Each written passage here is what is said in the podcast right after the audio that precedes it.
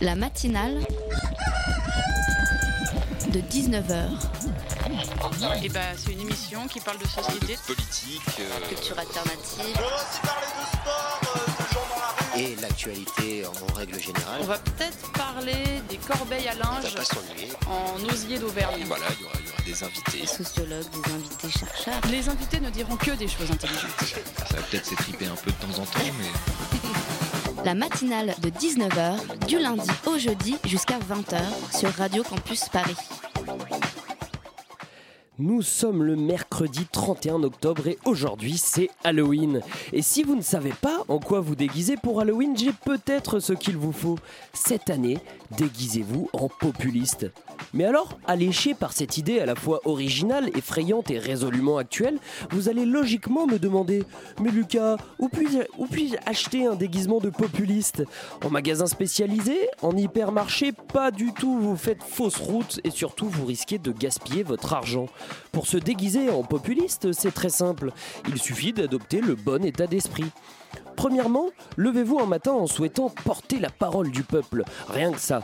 Au début, c'est un peu lourd, mais vous verrez, avec ne serait-ce qu'un tout petit peu d'ego, on s'y fait très vite. Essayez aussi de vous entraîner à devenir raciste, pro-violence, misogyne, mais aussi homophobe, c'est un vrai plus.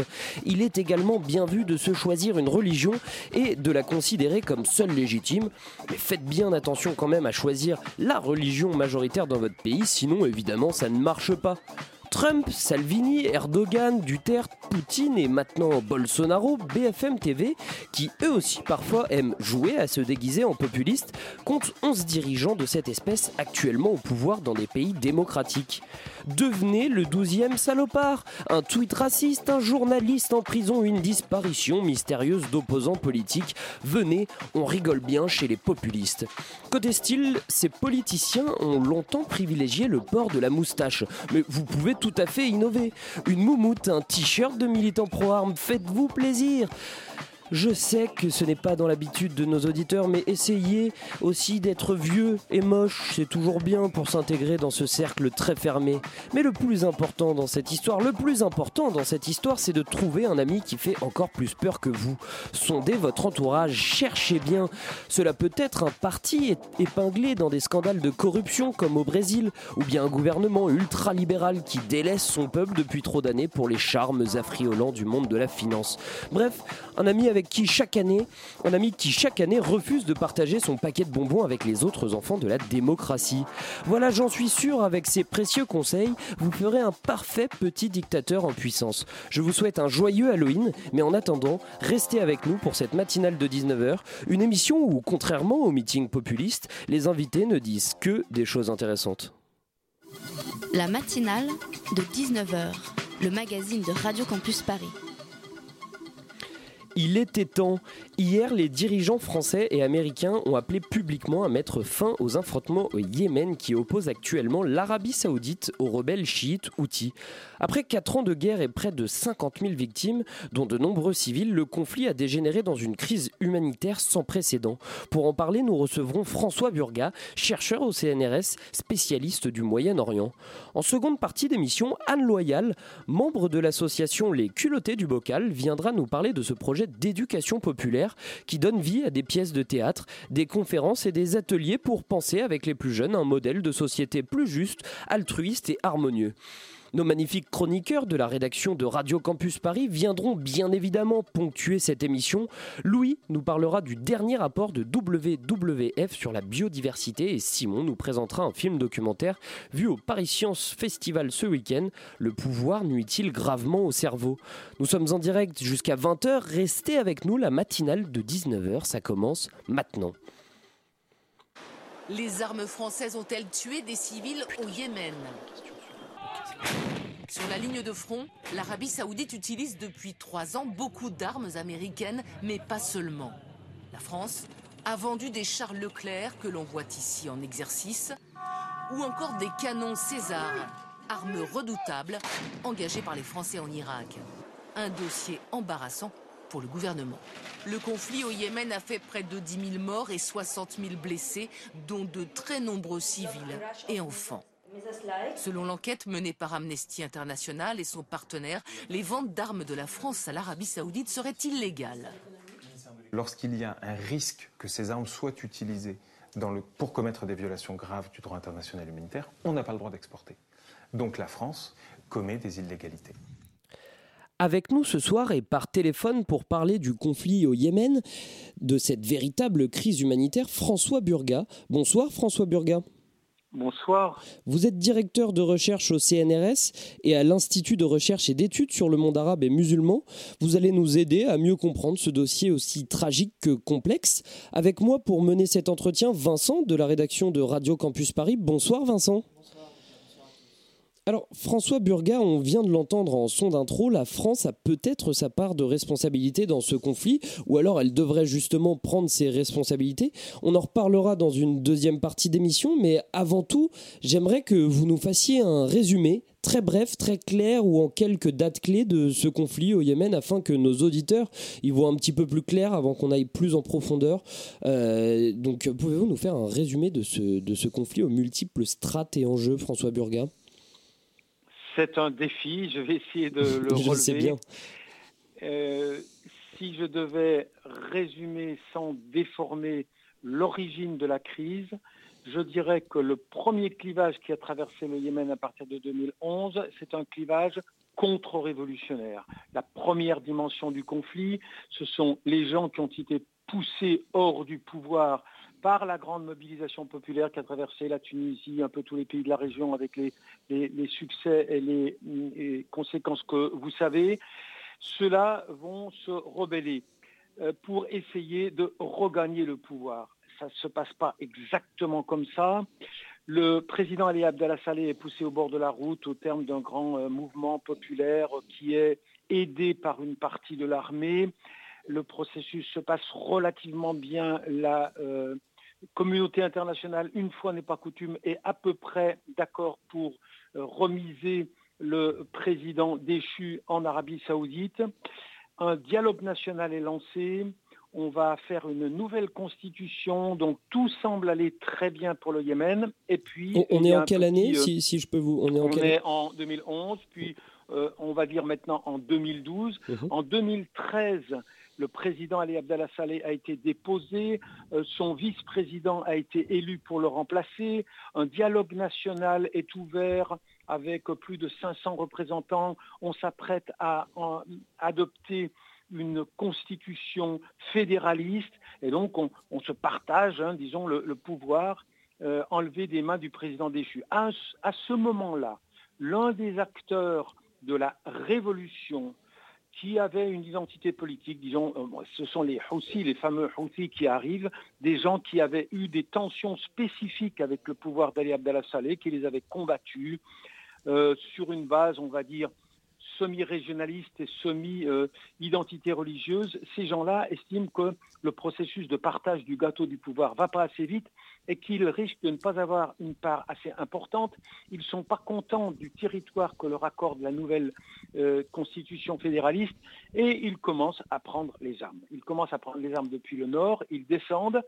Et ce qui m'a amené à vous dire ce conflit n'aurait pas eu lieu s'il n'avait pas eu une dimension contre-révolutionnaire, c'est que le président Ali Abdallah Saleh, celui qui avait été poussé au bord de la route, voyant ce, euh, conflit se nouer au sein euh, de la société qui, l'a rejeté, eh bien, euh, change sa veste, retourne sa veste une première fois, il le fera plusieurs fois, s'allie aux Houthis, s'allie aux mécontents du partage du pouvoir intervenu dans le contexte immédiatement post-révolutionnaire.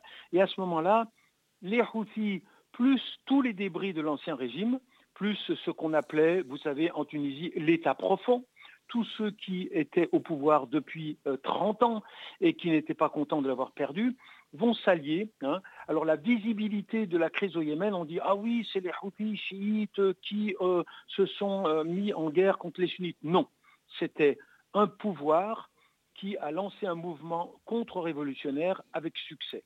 Alors ce mouvement et, donc en, et donc en 2014, en 2015 même, l'Arabie saoudite décide de, s'y opposer à cette... Euh, en 2014, ils prennent le contrôle de Sanaa. Mhm. Euh, alors, prenons le temps de dire que jusqu'à présent, les Saoudiens, eh ben, ils ne sont pas intervenus. Ils n'ont pas du tout dit il faut empêcher les Houthis d'arriver au pouvoir C'est ce qui fait les paradoxes de cette guerre. Il ne faut jamais se laisser séduire par sa visibilité première. On a dit les Saoudiens veulent défendre les sunnites. Non, pendant tout le début de la montée en puissance des Houthis, les Saoudiens s'en fichaient. Ce qui les intéressait, c'est que les Houthis affaiblissent le parti euh, nouvellement au pouvoir euh, parce que le parti nouvellement au pouvoir, on ne peut pas entrer dans les détails, mais euh, faisait partie de ces mouvements issus des frères musulmans que les Saoudiens redoutent parce qu'ils sont populaires et qu'ils peuvent menacer leur propre pouvoir. Toujours est-il, à partir de mars 2015, l'Arabie saoudite mobilise une coalition de dix pays sunnites, parce qu'on va donner à cette guerre une visibilité sectaire qu'elle n'avait pas initialement, mobilise dix pays, dont les Émiratis, c'est le plus important. Vous pouvez oublier tous les autres.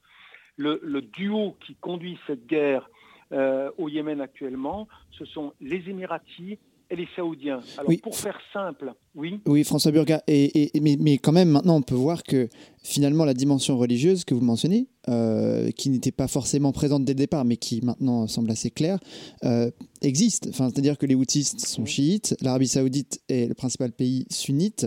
Euh, est-ce qu'on peut tout de même pas voir dans ce conflit un affrontement de, voilà, même à une échelle régionalisée. mais c'est pas le moteur.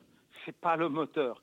C'est pas le déclencheur et si on avait le temps, je vous démontrerais que euh, les Iraniens euh, parfaits chiites soutiennent par exemple le mouvement Hamas parfait sunnite.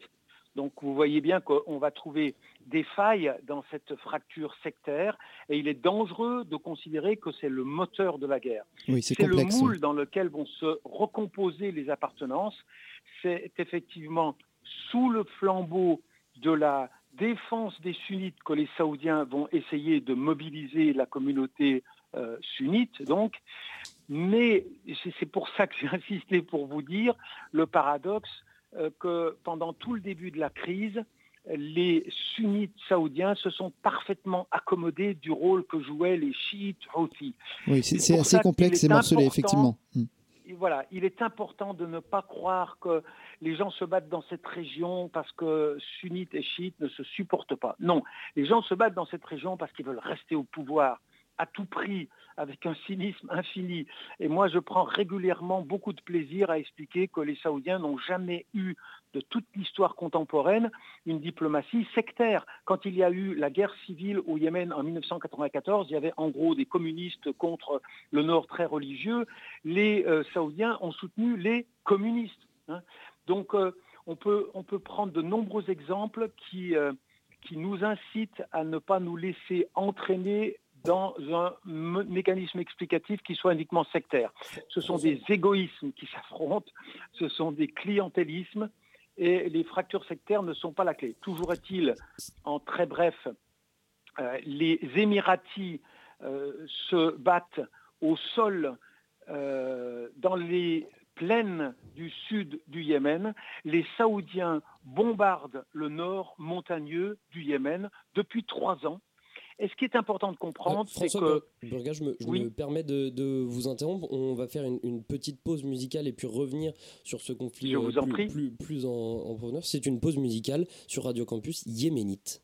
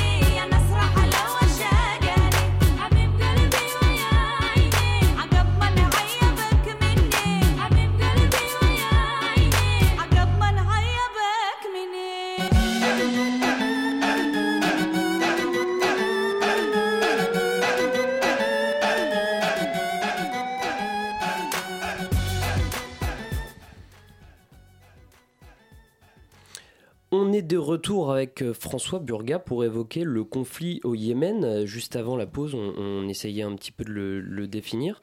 Je crois que Vincent, tu avais une question pour euh, François Burga. Oui, François Burga, donc, vous nous avez expliqué de manière très claire que le conflit ne peut pas être uniquement lu qu'à travers le prisme religieux, que d'autant plus il implique des, de multiples acteurs. Ce conflit s'est également internationalisé.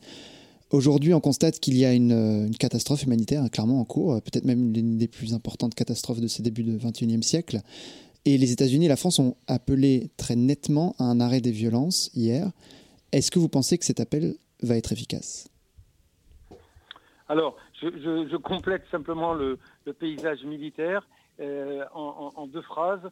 Depuis trois ans, euh, avec des chars Leclerc, vous savez, le fleuron de notre armement, mmh. les Émiratis essaye de contrôler tout le sud du pays, que les Saoudiens, avec ces excellents avions, notamment mais pas seulement les Rafales, bombardent au nord, avec une aide logistique, avec le service après-vente de nos armements euh, français, mais pas seulement bien sûr, mais également avec de l'imagerie électronique qui permet de viser euh, mieux ou de viser moins mal lorsqu'on bombarde. Alors effectivement, ce qui s'est passé depuis 48 heures est important il faut le prendre prudemment, mais c'est la première fois que ces appels que nous sommes un certain nombre à lancer en France, mais aussi euh, aux États-Unis, car l'opinion publique a, commencé lentement euh, à, s'émouvoir.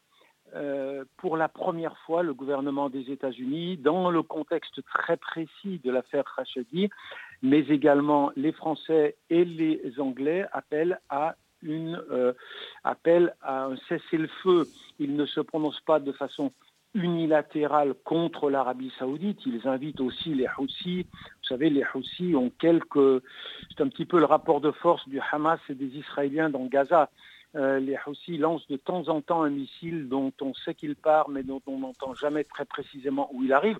Et de l'autre côté, il y a une formidable euh, force de frappe aérienne. Donc si je vous comprends bien, en fait, les acteurs principaux si, je vous comprends bien, pardon, euh, François Burgas, si je vous comprends bien, en fait, il semble que pour un arrêt de la crise, seules les grandes puissances, en particulier les États-Unis, ont un, impact majeur, que les négociations euh, internationales qui, pour la paix qui, se déroulent depuis quelques années tout de même n'ont pas abouti. Est-ce que euh, vraiment la responsabilité de ces deux acteurs, France, États-Unis, par intermédiaire aussi du, du Conseil de sécurité de l'ONU, est majeure pour faire cesser le conflit? Elle est décisive. Elle est décisive parce que les Saoudiens n'ont pas la capacité technologique de, continuer leur campagne militaire sans la logistique occidentale. Elle est absolument décisive. Ce conflit, encore une fois, n'a pas eu de solution militaire. Il faut bien comprendre ça. Si la guerre, c'est horrible la guerre, mais si elle avait réussi à changer le rapport de force, c'est qu'elle avait obligé un camp à céder et qu'on voit arriver une négociation. Mais rien de tel ne se produit. Euh, la preuve, c'est que les Émiratis n'ont jamais réussi à mettre un pied dans le, dans le Yémen montagneux. Donc euh, on en est à détruire les infrastructures, on en est à faire un embargo. On, ne prononce pas suffisamment ce mot, embargo militaire, aérien, terrestre, qui prive la totalité de la population euh, des euh, denrées alimentaires de base et des carburants qui fabriquent. Que ce soit clair pour nos auditeurs, le Yémen est vraiment dans un état de, de destruction avancée les, les, ONG internationales et les institutions internationales ont employé des termes très forts. C'est une crise humanitaire comme il n'y en a pas eu à l'échelle. Euh, il y a 10 ou 12 millions euh, d'enfants euh, et pas seulement de, citoyens du Yémen qui sont au bord, qui ont un pied dans la famine absolue. Le New York Times, pour la première fois, a publié, je pense que c'est hier, des photos absolument terrifiantes prises dans les dans les hôpitaux du Nord, qui est plus particulièrement euh, encerclé que le Sud. Et effectivement, euh, dans le contexte très particulier de ce soulèvement d'émotions contre la personnalité de MBS, eh bien, l'équilibre de l'opinion publique d'abord et du pouvoir politique ensuite semble avoir basculé aux États-Unis et en France et sans doute en Grande-Bretagne. Mais alors, si la France euh, reconnaît que l'attaque saoudienne viole le droit international, alors la France, elle, viole le traité sur le commerce des armes, puisqu'elle fait du commerce, malgré ce que semblent dire nos, dirigeants, elle fait euh, du, commerce avec l'Arabie saoudite. Hein.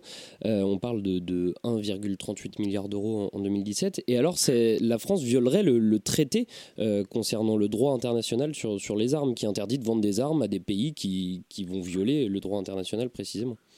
Malgré la dénégation très volontariste de la ministre euh, de la Défense euh, de ce jour. Oui, bien sûr, regardez les termes euh, des démarches. il faut citer son nom parce qu'il fait partie de la majorité présidentielle. Néanmoins, Sébastien Nadeau, c'est lui qui le premier a, essayé de poser le principe d'une enquête parlementaire.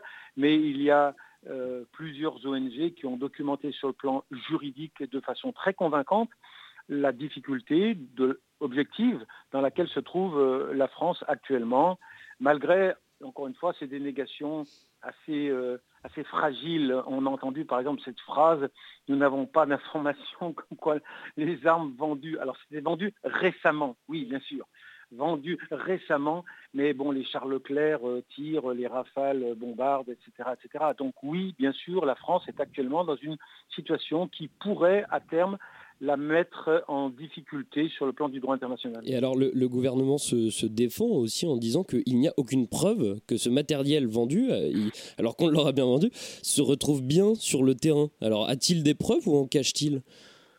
Oui, ben ce, sont, des arguties. Il y a eu le même débat sur l'Égypte et il y a eu une enquête très très documentée d'une ONG qui a montré les, les blindés transports de troupes euh, euh, noyant littéralement, verrouillant le Caire un jour où il y avait eu plus de 1000 morts. Donc aussi bien au Yémen qu'en Égypte, les armes françaises malheureusement participent à des mouvements qui peuvent être considérés comme portant très très clairement euh, atteinte aux règles universellement reconnues du droit international. Ça c'est peu discutable. Oui, François euh, vous mentionniez l'affaire Khashoggi à l'instant. On va rappeler pour nos auditeurs hein, ce journaliste qui a été assassiné donc euh, à Istanbul euh, au, début au début du mois d'octobre. Est-ce qu'on peut dire, donc par l'Arabie Saoudite vraisemblablement, est-ce qu'on peut dire que l'assassinat d'un journaliste aujourd'hui pèse plus lourd que des centaines, des milliers d'enfants qui meurent de faim pour faire cesser une tragédie de cette ampleur? Oui, j'ai entendu cet argument, mais moi je ne me suis pas je ne m'y suis pas joint. Oui, bien sûr, il y a quelque chose de choquant. Il a fallu la goutte d'eau euh, qui fasse déborder le vase. Mais euh, bon, c'est un vieux principe, la goutte d'eau qui fait déborder le vase. Euh, Khashoggi a fait déborder le vase parce que parce qu'il y avait l'horreur absolue, parce que c'est un, c'est pas un enfant du Yémen, c'est un, journaliste du Washington Post. Alors c'est vrai, oui, oui, un journaliste du Washington Post, même d'origine saoudienne, émeut plus. Vous savez, nous sommes partis en guerre contre Daesh parce qu'un journaliste américain a été euh, tué en technicolor et au ralenti sur une vidéo de Daesh. Oui, indiscutablement, malheureusement, un journaliste américain pèse plus lourd ou un occidental pèse dix fois plus lourd qu'un palestinien ou un israélien aussi pèse beaucoup plus lourd euh, qu'un euh, palestinien. C'est une réalité. Mais ça ne devrait pas pour autant nous détourner de, bon, eh ben de, de ne pas bouder notre entre guillemets plaisir de voir que euh, il ne sera pas mort, c'est ce que j'ai écrit. Je le connaissais, Jamel Khashoggi. J'ai été particulièrement touché par son assassinat. Et ce matin, sur ma page Facebook, où j'invite vos auditeurs, j'ai écrit Tiens, peut-être n'est-il pas mort pour rien. Oui, effectivement, je crois que c'est le cas. Hmm. Et, puisqu'on est aussi sur ces considérations, on va dire un petit peu réelles politiques, euh, est-ce que le, conflit au Yémen euh, est également un peu le reflet d'une nécessité, euh, on va dire, des puissances occidentales, mais également de l'Arabie Saoudite, hein, bien sûr, de, sécuriser, alors on, on, passe un peu du coq à l'âne, mais de sécuriser ses approvisionnements en pétrole? Est-ce qu'il y a aussi cette dimension-là qu'il faudrait prendre en compte et qu'on pourrait avancer comme grille de lecture? Non, non, elle n'est pas centrale dans le, dans le conflit yéménite la, dimension centrale du conflit yéménite, si vous googlez, euh, euh, j'ai mis ça de façon assez crue dans un rebond de l'IB, euh, pourquoi la guerre au Yémen a duré? Parce que sa lisibilité, c'est pour ça que je me suis élevé un petit peu quand vous avez retrouvé la façade sectaire du conflit, la, la lisibilité internationale de la crise au Yémen, c'est une guerre anti-Iran. Et si vous arrivez à labelliser le conflit comme un conflit anti-Iran, il y a tout un tas de gens de par le monde euh, qui euh, vont être avec vous. Bien sûr, l'Arabie saoudite, puisqu'il y a une rivalité, mais elle n'est pas sectaire, une rivalité euh, géopolitique avérée. Mais bien sûr, vous avez un petit pays de la région, vous le savez, qui parle beaucoup, et puis son énorme allié américain, ou plutôt vous avez les Américains et Israël qui vont s'aligner sur euh, la, nécessité de poursuivre ce combat anti-Iran. Et c'est ça le vrai ressort de la pérennité mortifère de cette crise. Les États-Unis, on, parlait aussi euh, hier, d'ailleurs on a parlé euh, en même temps, ou alors juste après eux, je ne sais pas si on, si on les attendait, mais le, gouvernement américain, par le biais de son secrétaire d'État, a aussi condamné cette, cette crise humanitaire qui est en train de se dérouler au Yémen. Ah ben ça, bien sûr, mais c'est de ça qu'on est en train de parler hein, depuis le, début. Ce qui s'est passé, c'est ce, ce renversement. Euh, bon, alors, je ne sais pas si on a le temps, mais je pense que l'attitude des États-Unis, c'est une, une sorte d'échappatoire. Ils sont très, très, très gênés de voir leur allié très proche, qui est également l'allié très proche d'Israël, dans une situation euh, qui le discrédite et donc qui les discrédite. Et donc l'échappatoire qu'ils ont trouvé en, continuant vraisemblablement sans, frapper de face MBS, sans dire on veut chasser MBS, c'est de dire euh, on va contrarier sa politique étrangère, on va le frapper dans sa politique étrangère, d'autant que le fruit était mûr. Euh, l'opinion publique commençait à se mobiliser. Donc euh, l'attitude des États-Unis, de la France, de l'Angleterre, elle a quelque chose d'hypocrite. On va essayer de rester bons amis avec l'Arabie saoudite et ses milliards de contrats d'armement, mais on va quand même marquer le coup en infléchissant sa politique extérieure. Mais bien sûr, tout ce qu'on a dit depuis le début, ce n'est pas seulement l'attitude de la France qui a changé, c'est surtout, avant tout, l'attitude de Pompeo. C'est parti des États-Unis. C'est pour ça mhm. que ça, c'est pour ça que c'est important. Merci euh, François Burga pour cet éclairage sur le Yémen. Évidemment, euh, c'est un sujet très complexe à définir en, une demi-heure. On suivra avec attention ce conflit sur Radio Campus Paris, d'autant plus que ça devrait beaucoup bouger hein, dans les prochains jours, dans les prochains mois. Euh, on l'espère en tout cas pour, pour les Yéménites. Merci également à Vincent d'avoir été avec nous ce soir. Restez avec nous, on se retrouve juste après ça.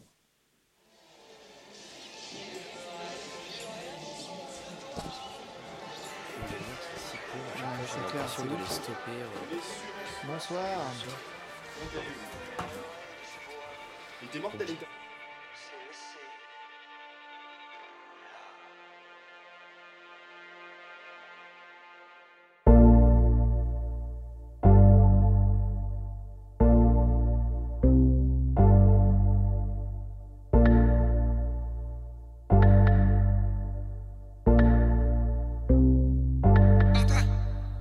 Toutes mes pensionnesses dans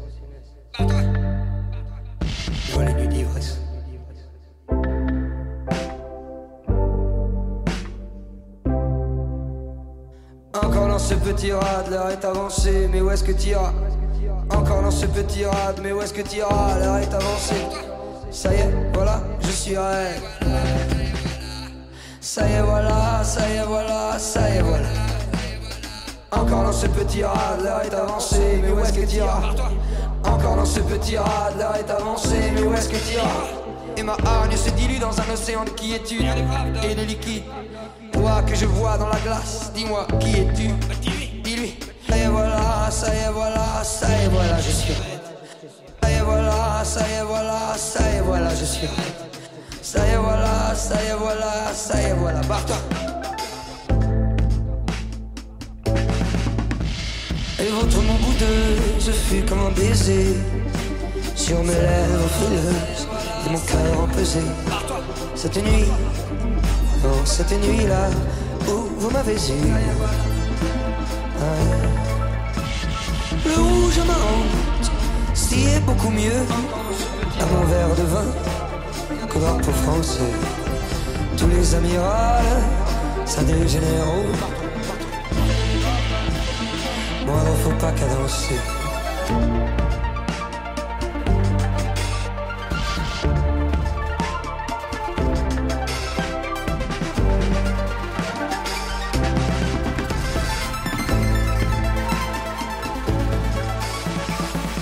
Rappelle une idée de vengeance.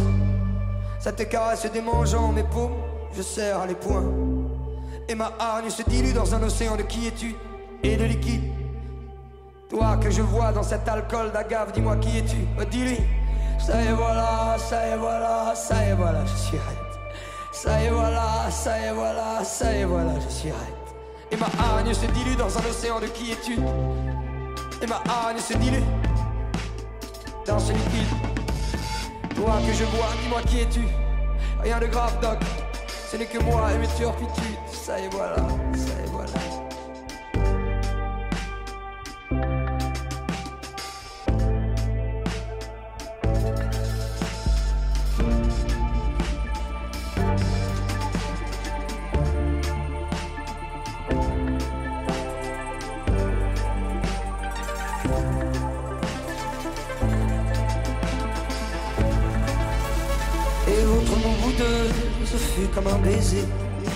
Sur mes lèvres frileuses mon cœur pesé. Et votre bout de ce fut comme un baiser sur mes lèvres frileuses et mon cœur pesé. Cette nuit, cette nuit où vous m'avez. Cette nuit, cette nuit là où vous m'avez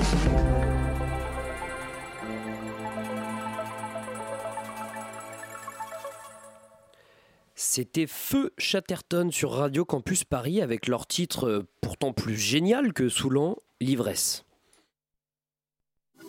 La matinale de 19h sur Radio Campus Paris. Et comme tous les mercredis, on accueille Louis pour sa chronique hebdomadaire. Bonsoir Louis, tu vas nous parler ce soir du dernier rapport publié par WWF. En effet, hier sortait le nouveau rapport du Fonds mondial pour la nature, que vous connaissez mieux, comme tu viens de le dire, sous le nom de WWF en français. hein. je ne vais pas me risquer de prononcer son sigle en VO. Et je peux vous dire que le constat dressé par l'ONG environnementale fait froid dans le dos. Entre 1970 et 2014, la Terre a perdu 60% de ses vertébrés sauvages. Comprendre par là, en fait, tout type d'animaux vertébrés, avec des vertèbres, hein, les os, tout ça, je vous fais pas de dessin. Et chez eux, pas de discrimination, tout le monde est touché par le phénomène. Mammifères, poissons, oiseaux, reptiles et amphibiens, tout le monde y passe. Et pour les animaux d'eau douce, c'est encore pire. Le taux d'extinction monte à 83%. C'est c'est du délire. Ouais, on en a entendu parler euh, ce week-end, mais qu'est-ce qu'on attend pour agir en fait? Je te rassure justement, Lucas, euh, ce qui est cool, c'est que depuis quelques années, euh, les terriens commencent à comprendre les enjeux liés au réchauffement climatique et à la surindustrialisation et ils le font savoir. hein. Ça suffit Il est temps de stopper le réchauffement climatique, nos émissions de gaz à effet de serre et de penser à l'écologie, de penser à notre planète, à notre écosystème et à la faune qui l'habite. Et ce qu'il y a de formidable, c'est que les paroles sont presque immédiatement, ont presque immédiatement été traduites en actes. Les Américains ont élu euh, Donald Trump, un climato-sceptique. Non, attendez, parce que là, c'est pas ma feuille. Ah voilà, c'est pour cela que Nicolas Hulot a quitté le gouvernement en dénonçant les lobbies qui l'empêchaient de mettre l'écologie. Bah non, bah non, c'est toujours pas la bonne feuille. Je l'ai, c'est bon. Euh, L'élection de Bolsonaro. Voilà, le président brésilien. Voilà un écologiste averti. Il veut vendre la forêt amazonienne, notre principale source d'oxygène sur Terre, aux multinationales pour récupérer Un maximum d'argent. Et il veut sortir de l'accord de Paris sur le climat aussi. En fait, euh, Lucas, j'ai l'impression que tout le monde s'en fout. Mais non, on peut vivre dans un monde meilleur en changeant nos habitudes à notre échelle. Non mais Lucas, je veux bien faire le tri sélectif, je veux Ah bien oui. éteindre la lumière en sortant et faire pipi sous la douche. Mais c'est pas ça qui empêchera les multinationales de défricher l'Indonésie, de surexploiter les animaux et de déforester l'Amazonie. Entre 2000 et 2014, la Terre a perdu de forêt l'équivalent en superficie de la France et de l'Italie. Je sais pas si vous vous rendez compte. Alors arrêtons de culpabiliser les gens. Quand certains galèrent à boucler leur fin de mois et à manger autre chose que des pâtes, on ne peut pas leur demander d'essayer de consommer responsable, écologique et bio. Et puis on l'a bien vu avec la célèbre marque de pâte à tartiner, ça a beau être de la merde, ça a beau participer grandement au fait que la planète ressemble de plus en plus à rien, le jour où il y a une belle promo, bah tout le monde se rue dessus. On ne donne peut- pas de nom. hein. et non, non, on donne pas. Et on peut même pas leur jeter la pierre à ces gens qui se ruent dessus. Tant que dans les supermarchés, il y aura des sacs plastiques très pratiques, à côté des fruits et légumes, on prendra des sacs plastiques. Et tant que le bio sera hors de prix, on bouffera du glyphosate. Mais sommes-nous obligés d'être si pessimistes? Il y, a, il y, a, bien une solution, je sais pas. Si t'insistes, Lucas, je, je, veux bien te la donner. Figure-toi que selon une étude publiée le 15 octobre dernier dans la revue Nature Plants, cette fois-ci je vous gratifie de mon accent anglais, l'orge, la céréale utilisée pour la bière, devait se faire de plus en plus devrait se faire de plus en plus rare en raison des épisodes de sécheresse répétés. Ainsi, la production de bière chuterait de 16% et son prix pourrait doubler, un taux comparable à la consommation annuelle de bière aux États-Unis, et ça c'est pas rien. Il est donc pas impossible que la prise de conscience écologique à l'échelle mondiale opère grâce à la bière, qui entre nous n'a pas fini d'apporter des solutions à nos problèmes, que ce soit le réchauffement climatique ou d'autres maux. Eh ben merci la bière et puis merci Louis d'avoir été avec nous. On se retrouve la semaine prochaine, même heure, même adresse, mais tout de suite on enchaîne avec le deuxième sujet de cette émission. On reçoit l'association Les Culottés du, Bota du Bocal juste après ça. La matinale de 19h. Elles viennent de terminer avec succès une campagne de crowdfunding pour Contes qui guérissent, Contes qui aguerrissent, une série de récits illustrés, féministes, thérapeutiques et émancipateurs pour petites et grandes. Les culottés du bocal essayent, par le biais, décidément j'ai du mal à le dire, on va la refaire, les culottés du bocal essayent par le biais de contes, mais aussi de conférences gesticulées et d'ateliers, de porter le message d'une société plus juste, altruiste et harmonieuse. Anne Loyal, chargée de relations publiques de l'association, est avec nous ce soir pour parler de ses contes ludo-éducatifs, mais aussi du premier spectacle compté des culottés du bocal, qui aura lieu à partir du 11 novembre prochain au théâtre La Croisée des Chemins à Paris. Bonsoir Anne Loyal. Bonsoir, merci beaucoup pour votre invitation. Mais merci à vous. Et Pitoum nous a rejoint pour cette seconde partie d'émission. Salut Pitoum. Bonsoir. Alors Anne Loyal, est-ce que vous pouvez Anne Loyal, est-ce que vous pouvez nous parler un petit peu de votre association Les Culottés du Bocal pour nos auditeurs qui ne vous connaissent pas encore? Absolument. Euh, bah, bonsoir à toutes les, auditrices et auditeurs de Radio Campus. Euh, les Culottés du Bocal est donc une association d'éducation populaire qui a été créée en 2015 autour de son premier projet, la conférence gesticulée, qui s'appelle Vous désirez, Vous désirez, qui traite du consentement et de la culture du viol. Et alors, Qu'est-ce que c'est une conférence gesticulée? Une conférence gesticulée, c'est un super outil d'éducation populaire qui vise à communiquer à la fois, comme on le dit, avec le cerveau, le cœur et les tripes, en mélangeant ce qu'on appelle des savoirs froids, c'est-à-dire des savoirs universitaires, des statistiques, des recherches sociologiques, et des savoirs chauds, qui vont être de l'ordre du témoignage. Et ce euh, fameux mélange émotionnel, intellectuel, permet de, de, de partager un message clair et global. Et du coup, à qui, euh, à qui sont destinées ces, ces, conférences gesticulées? Quelle est votre cible, vous, euh, prioritaire? Alors, le premier spectacle, donc la conférence gesticulée autour du consentement, euh, est destiné à toutes les personnes. Ah, on la conseille à partir de 14 ans à peu près, au vu des, euh, des problématiques qu'elle touche. Et après, ça va de, de ouais, 14 ans à 99 ans. Et c'est garçons et filles Absolument. Ouais, pour les deux, parce que je, du coup j'ai une petite question par rapport à ça, parce que je crois qu'il y en a une qui arrive bientôt aussi, euh, qui est annoncée sur votre page Facebook, où il y a un événement en tout cas oui, qui, on qui joue à, euh, on joue à Douarnenez la conférence gesticulée le 16 novembre et à Monteneuf à côté de Rennes le 23 novembre. C'est ça, et en regardant en fait, en m'intéressant un peu à ça, euh, j'ai constaté que la majorité des participants et participants, dans l'occurrence, étaient des participantes, en tout cas celles qui se déclaraient intéressées par l'événement et, euh, et qui répondaient sur Facebook. J'ai une question par rapport à ça, c'est en tant qu'association féministe, aujourd'hui, comment on arrive à toucher, comment on essaye de toucher un public plus masculin qui est tout aussi tout autant la cible de ces, euh, de ces conseils Absolument. et à la limite j'aurais presque tendance à dire mais une cible prioritaire mais, euh, mais quel est du coup quel est, quels sont les moyens un peu de les attirer? Eh bien ça dépend de qui nous invite et du contexte dans lequel c'est fait euh, on est régulièrement invité par des universités. Nous avons joué à Sciences Po Lille au mois de septembre. Et là, quand on touche un public universitaire, qui va, on va être invité ou par des syndicats étudiants ou par le service santé de l'université, euh, les publics vont être beaucoup plus mixtes parce que le public en général, du coup, est un public euh, qui vient de l'université, donc qui sera mixte. Quand on est invité par le planning familial, ça dépend, c'est vrai que la majorité des bénévoles du planning familial sont pour l'instant encore des femmes, mais ça arrive qu'il y ait aussi des hommes, et dans ce cas, ça, on est effectivement sur deux tiers, un tiers. Après, souvent, ça va être des mères qui vont faire venir leur fils ou des femmes qui viennent avec leur conjoint, et dans ce cas, ça, ça va faire venir plus d'hommes à nos événements. D'accord. Est-ce qu'ils ont une approche différente, euh, justement, comparée aux femmes, ces hommes qui viennent à, à vos événements, à vos ateliers? Euh, oui, effectivement, parce que quand on parle de, euh, de, de consentement, nous parlons forcément de violence sexuelle, et forcément, on se passe pas, les hommes et les femmes ne se positionnent pas euh, majoritairement et sociologiquement parlant du même côté de la ligne. Donc forcément, l'approche est différente. Et, euh, et du coup, dans l'optique pour passer au peut-être aux contes euh, justement qui sont euh, qui ont été donc écrits euh, spécialement pour pour ce spectacle et pour cet ouvrage ou dans, dans quel sens Alors, ça a été? pour, pour reprendre depuis le départ, donc la compagnie s'est créée autour de cette conférence gesticulée sur le consentement où on fait des ateliers en parallèle.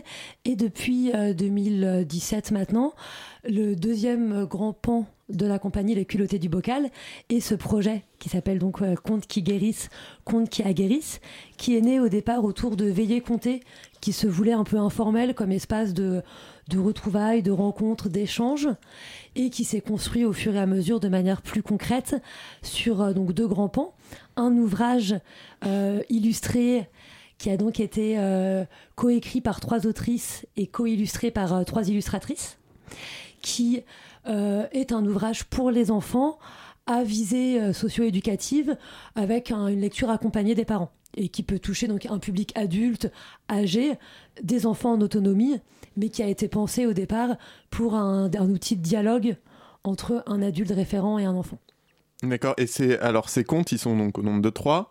Euh, ils ont chacun une thématique euh, spécifique ou ils sont tous les trois un peu plus global euh, Comment ils ont été écrits?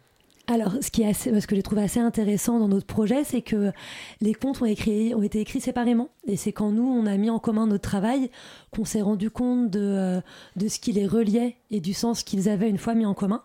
Et donc, il y a des thématiques. Dans l'ouvrage euh, aborde le thème de la sororité, qui est donc cette solidarité et cette euh, force de soutien entre femmes.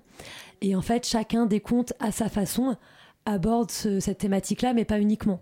Ça permet aussi de, euh, voilà, comme on dit, de réinventer des relations harmonieuses entre tous les êtres vivants. Et, et comme euh, ça fait écho à la, à la, À chronique, chronique, de Louis. à la bien chronique sûr. euh, juste avant, notamment sur les relations avec les animaux et la planète et le vivant dans son ensemble. Et donc c'est au vu de ces, de ces liens-là qu'on a décidé de mettre les comptes en commun et d'en faire cet ouvrage et ce spectacle. Anne Loyal, vous, vous restez avec nous. On fait juste Absolument. une petite pause musicale Oui. sur Radio Campus.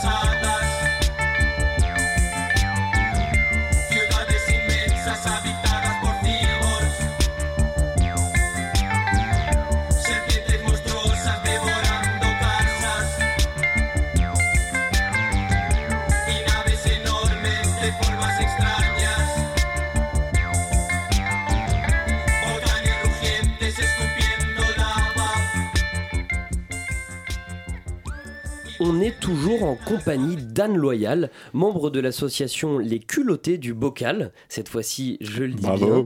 Euh, on évoquait euh, vos, vos comptes. Vous aviez fait une campagne de crowdfunding sur Ulule et bravo, vous avez récolté même beaucoup plus de, de fonds que, que prévu. Vous pouvez nous en parler un petit peu plus? Oh oui, avec grand plaisir.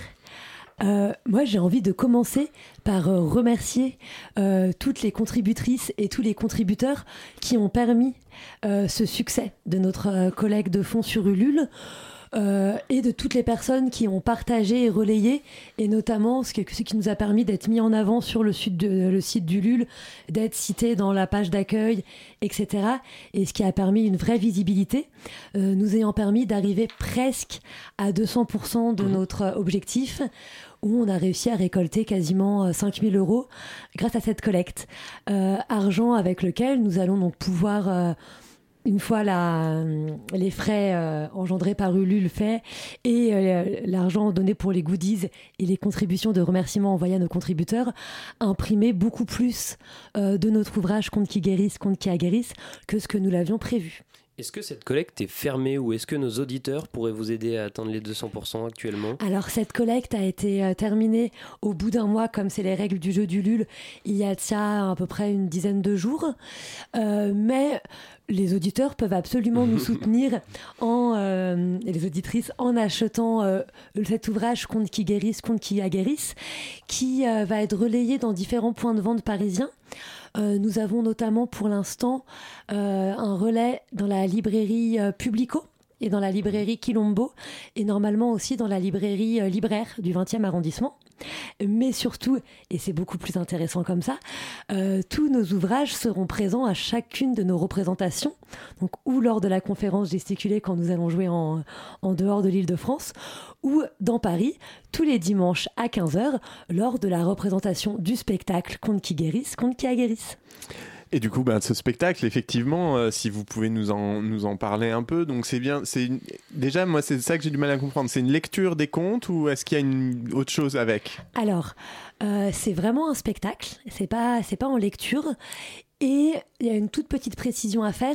Les trois contes de l'ouvrage ne sont pas les trois contes du spectacle. Oui. Il y a un des contes qui change, où euh, l'ouvrage a comme thème central la sororité, et le spectacle a comme thème central euh, l'univers, et notre rapport à l'univers, avec deux contes sur trois qui sont aussi en lien avec cette thématique de la sororité et donc la, réinvention et la reconstruction de, euh, de relations harmonieuses entre les hommes et les femmes, les garçons et les filles, entre les humains et la nature, entre la nature et le cosmos, etc. Et donc c'est euh, tout un spectacle, euh, notamment accompagné d'une clarinettiste, ce qui rend les, les contes sont joués et pas lus, et notamment voilà, mis en musique. D'accord. Et jouer avec euh, combien de comédiennes, comédiens? Alors, nous avions une première version du spectacle où nous étions les trois autrices en tant que trois comédiennes et avec deux musiciennes. Et là, pour euh, ces huit dates à la croisée des chemins, nous sommes deux. Il y a moi en tant que comédienne conteuse et euh, Pauline qui m'accompagne à la clarinette. D'accord. Et alors, juste, est-ce que vous avez juste un petit extrait, un petit peu, enfin, ou quelque chose qui pourrait nous donner un aperçu de ce que ça peut être euh, ce spectacle de- exactement? Oui, non, c'est un peu, c'est un peu traître, mais euh, au moins alors, euh, que nous quelques mots, ou si- sinon Quelques juste le ouais. raconter un petit peu. On peut raconter. Il voilà, il y a trois contes centraux ce qui euh, aborde une les thématiques beaucoup sur les émotions aussi. Un des contes euh, aborde un petit garçon qui, euh, à qui son, son grand-père euh, lui a dit qu'il pouvait pas pleurer parce que les garçons ne peuvent pas pleurer. Une qui est sur la gestion de la colère et comment quand on est des fois en primaire on va accepter des jeux qui nous font pas vraiment du bien parce qu'en fait on a vraiment besoin d'être accepté par ses copains et que du coup on sait pas trop comment dire si ça nous fait rire ou pas. Et le troisième conte qui est celui que j'ai écrit qui aborde plutôt les questions de reconstruction et de tissage de relations de paix notamment à travers la rencontre, la fête et comment euh, voilà retisser euh, ces relations-là. Et donc, euh, peut-être pour se mettre un peu l'eau à la bouche, moi je pourrais faire les tout premiers mots de ce troisième conte que j'ai donc écrit, qui commence par quelque chose comme C'était peut-être demain. Ce sera peut-être hier. Nous ne savons pas, car depuis que la Lune et le Soleil ont oublié la Terre, il nous est impossible de compter les jours. C'est très joli, merci. Merci. C'est important, euh, évidemment, pour, pour l'association de, de parler à des enfants. Est-ce qu'ils sont, ils sont plus en âge d'apprendre finalement et euh, en âge d'apprendre les bonnes manières? Absolument, nous, il y a vraiment une volonté euh, éducative dans notre travail en général. Et euh, rien que le titre de ce projet, Contes qui guérissent, Contes qui acquérissent, il y a toujours la volonté à la fois de permettre des outils de lecture du monde, de, euh, de nouveaux modes de résolution de conflits aux enfants. Et à la fois des outils qui vont pouvoir guérir nos blessures d'enfants une fois à l'âge adulte et faire ce travail de réinventer un monde plus juste. Merci Anne Loyal d'avoir été avec nous pendant cette petite demi-heure. On rappelle que vous pourrez retrouver les culottés du bocal tous les dimanches au théâtre La Croisée des Chemins à Paris dès le 11 novembre prochain et ce jusqu'au 30 décembre. Vous pouvez également retrouver toutes les informations sur leurs comptes qui guérissent, comptes qui aguerrissent sur la plateforme Ulule ainsi que sur le site lesculottesdubocal.org. Merci également Pitoum d'avoir été avec nous. Et que sur notre page Facebook, Les Culottés du Bocal, où vous pouvez trouver notre événement et le partager si vous voulez nous soutenir aussi euh, en dehors de l'île de France. Eh bien, on invite Surtout tout- si vous êtes des garçons, elles en ont besoin. Voilà, Oui. surtout tous nos auditeurs, mais nos auditrices aussi peuvent se rendre sur le Facebook des culottés du bocal. Merci Anne Loyal, on passe Merci beaucoup. maintenant à la chronique de Simon. Bonsoir Simon. Bonsoir euh, Lucas. La 14e édition Paris Science, festival de documentaires scientifiques, ferme ses portes aujourd'hui au Muséum d'histoire naturelle du Jardin des Plantes. Festival où Simon a pu se rendre ce dimanche. Donc pas bonsoir Simon, j'avais en fait, j'ai dit bonsoir au début. c'est un choix. On- on- on- donc bonsoir Lucas, bonsoir la France, Siliane. Tout à fait ce matin, sous les coups de dimanche plutôt, sous les coups de 10h du matin ou plutôt 11h du matin, heure d'été pour ne pas dire 1h du matin en Alaska, c'est cadeau. J'ai pris mon accréditation en main et ma gueule de bois en tête et je suis allé au Paris Science. Je ne vais pas vous parler du festival en lui-même puisqu'on en a déjà reçu deux ambassadrices euh, la semaine dernière dans cette émission, mais plutôt d'un film qui a été projeté. Ça s'appelle Le pouvoir nuit-il gravement au cerveau, dont voici un extrait de l'introduction. Dans notre 5ème République ultra médiatisée, Nicolas Sarkozy en 2012, puis François Hollande cinq ans plus tard, ont été remerciés avec une certaine sécheresse. Quant à Emmanuel Macron, oserait-on suggérer qu'il regarde cette enquête pour en tirer quelques leçons? Quelques leçons scientifiques sur le fonctionnement des cerveaux présidentiels. Comme si la fonction suprême leur montait à la tête. Ce documentaire de la chaîne Public Sénat, signé Hélène Risser et Hélène Fresnel, analyse donc l'effet du pouvoir, ici présidentiel, sur le cerveau, sous un angle donc scientifique. Sauf que la science, c'est un terme assez large, c'est vrai. Quand Christophe Barbier vient sur le plateau de BFM pour analyser la vie politi- politique française, c'est de la science politique. Bon, en l'occurrence, c'est Christophe Barbier, donc c'est de la merde. Mais l'approche reste en un sens scientifique. Donc, quelles sciences sont abordées dans le film? C'est la première question que j'ai pu poser à Hélène Risser, co-réalisatrice du film, après sa projection. Neurologique, psychanalytique aussi, euh, éthologique, puisqu'on compare avec les, les, rapports de pouvoir dans les sociétés animales, notamment chez les primates.